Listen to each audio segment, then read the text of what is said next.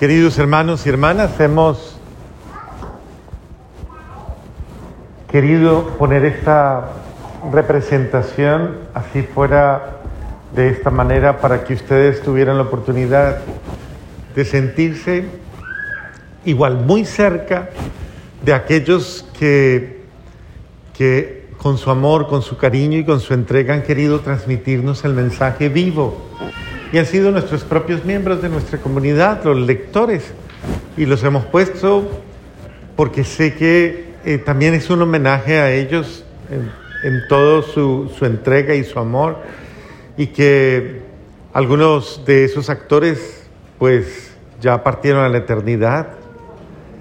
Y esto es un homenaje también a, a todo lo que hemos vivido, porque nos recuerda muchos han partido, muchos entre nosotros se han ido, muchos han perdido a su papito, a su mamita, a familiares, a primos, a tantos. Hemos celebrado en todo este tiempo de pandemia momentos tan difíciles y tan dolorosos. Pero hoy tenemos la gracia de celebrar este día y celebrar ese amor generoso de muchos, ese cariño esa dulzura, ternura, esa entrega, ese sacrificio de muchos, porque Estoy absolutamente seguro que esto no se queda aquí en una dramatización, no se queda simplemente en una representación, sino que todos y cada uno de nosotros al observar algo tan, pues, tan claro como es mirar de una manera más eh, próxima e inmediata cuánto Jesús ha pagado el precio alto, cuán caro le ha salido, o sea, cuán duro, porque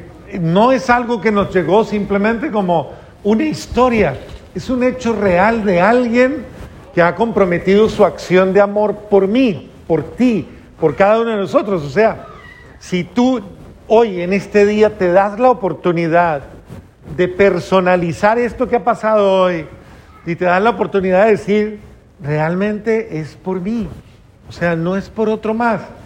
Realmente esto ha sucedido porque yo a él le importo tanto y me ama tanto que verdaderamente Él ha querido, ha tenido el valor, ha tenido el coraje, ha tenido el heroísmo de eh, caminar este camino de dolor, de hacer esta ruta, que no es su ruta lejana, por allá, no es el cuento, es la historia tuya y mía de todos los días.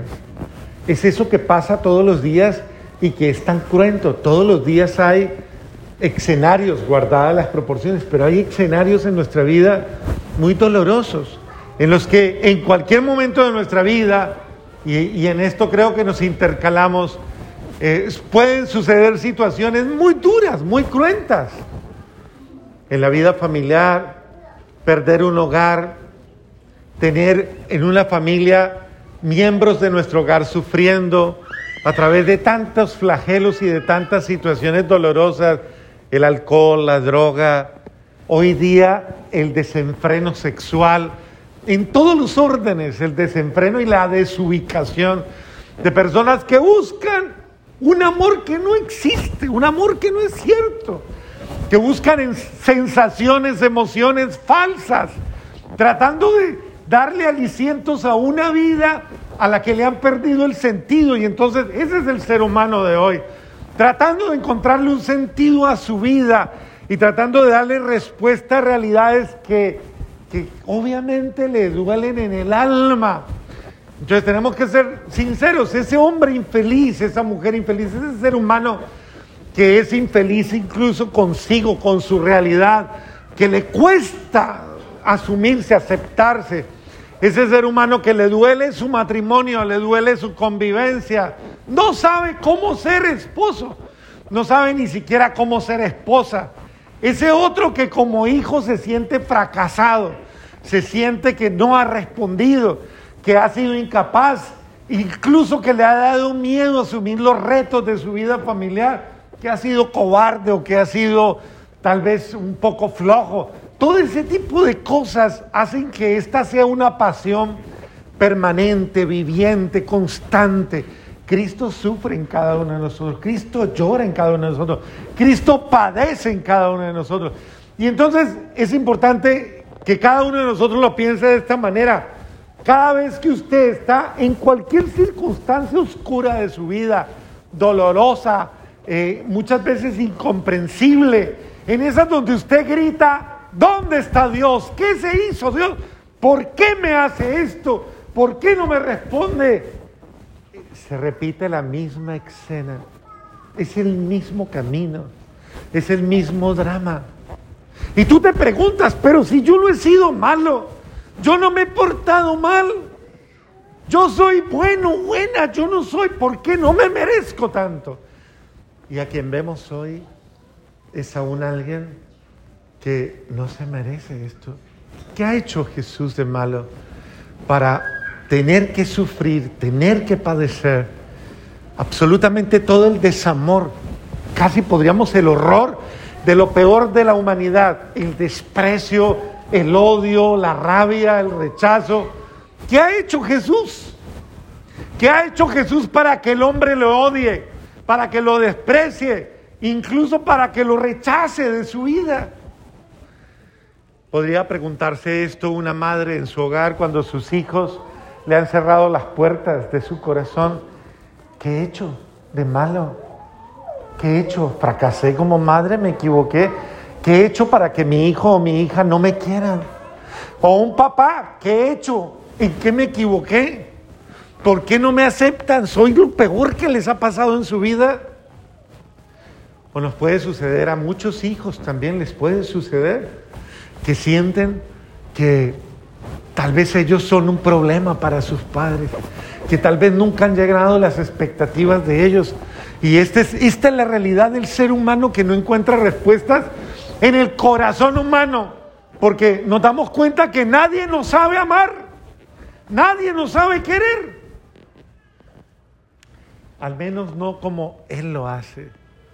Y por eso Él nos da una muestra y nos dice, miren, miren, observenlo, véanlo un poquito más gráfico, véanlo un poquito más elocuente.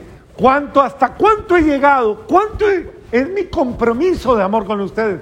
Es decir, yo hubiera podido resistirme y decir, perdonen, no, tranquilos, no ha pasado nada.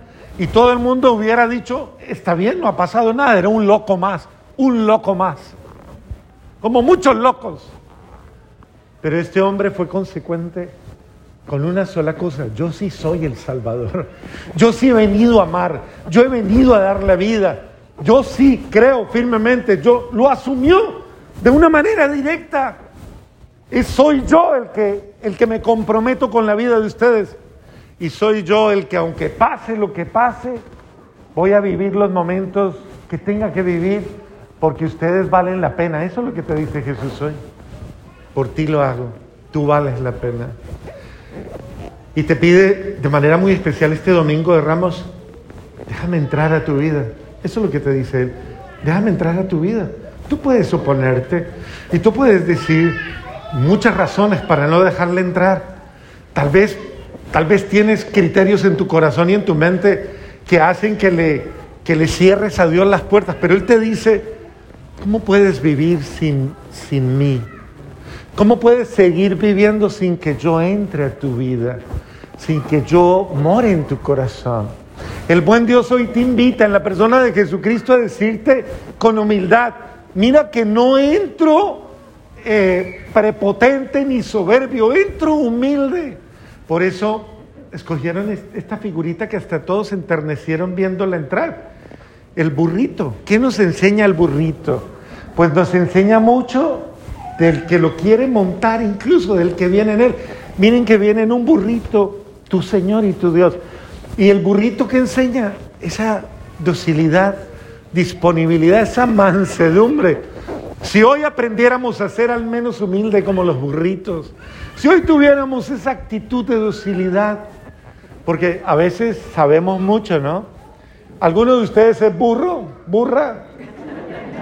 Pregúntale al otro. Pregúntele, a veces, no quiero repetir eso, dice. Pregúntele, ¿le gustaría ser burro?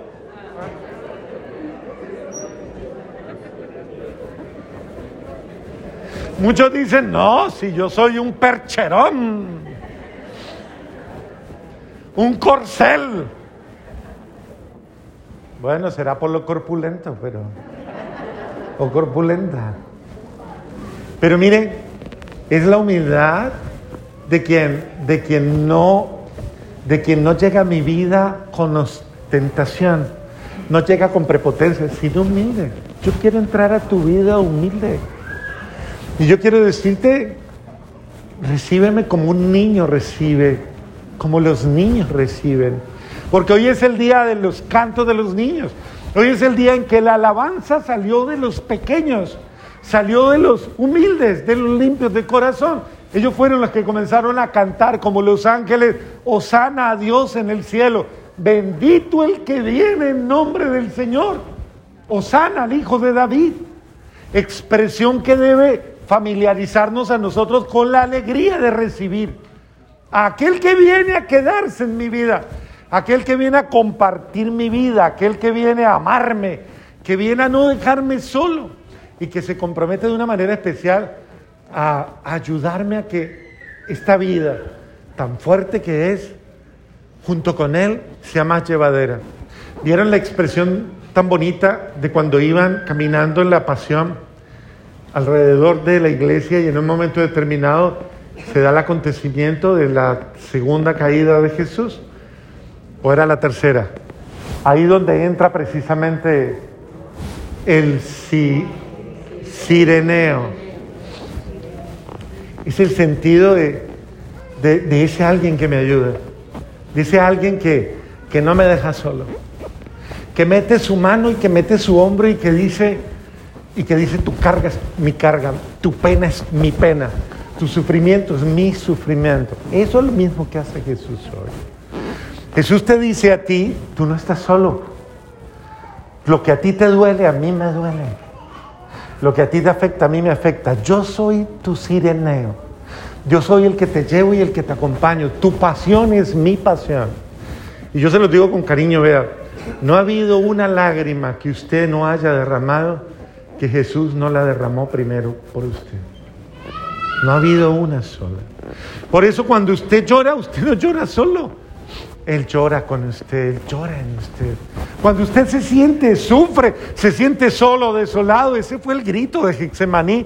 Padre, Padre, ¿dónde estás? Eso lo dijo Cristo por usted.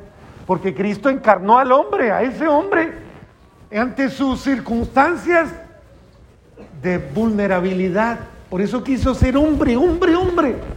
Por eso la pasión que comienza hoy es una terapia de sanación es una terapia de superación ante el dolor. Miren, esta semana es terapéutica. ¿Cuántos de ustedes vienen a comenzar esta semana con cantidades de heridas en su ser? Muchas heridas. Heridas consigo mismo. Heridas en su familia. ¿Cuánta gente herida hay en su familia?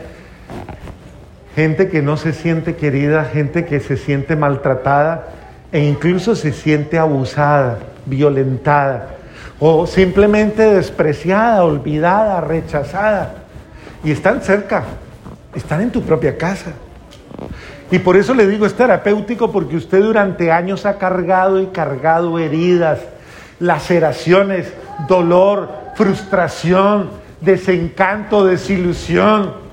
Y muchas de estas cosas.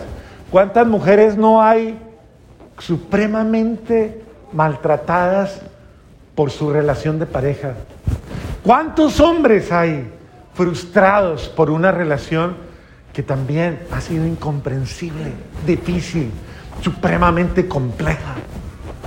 ¿Cuántos hijos hay víctimas del desamor de sus papás que tristemente gritan y dicen, no puedo más con tanto dolor?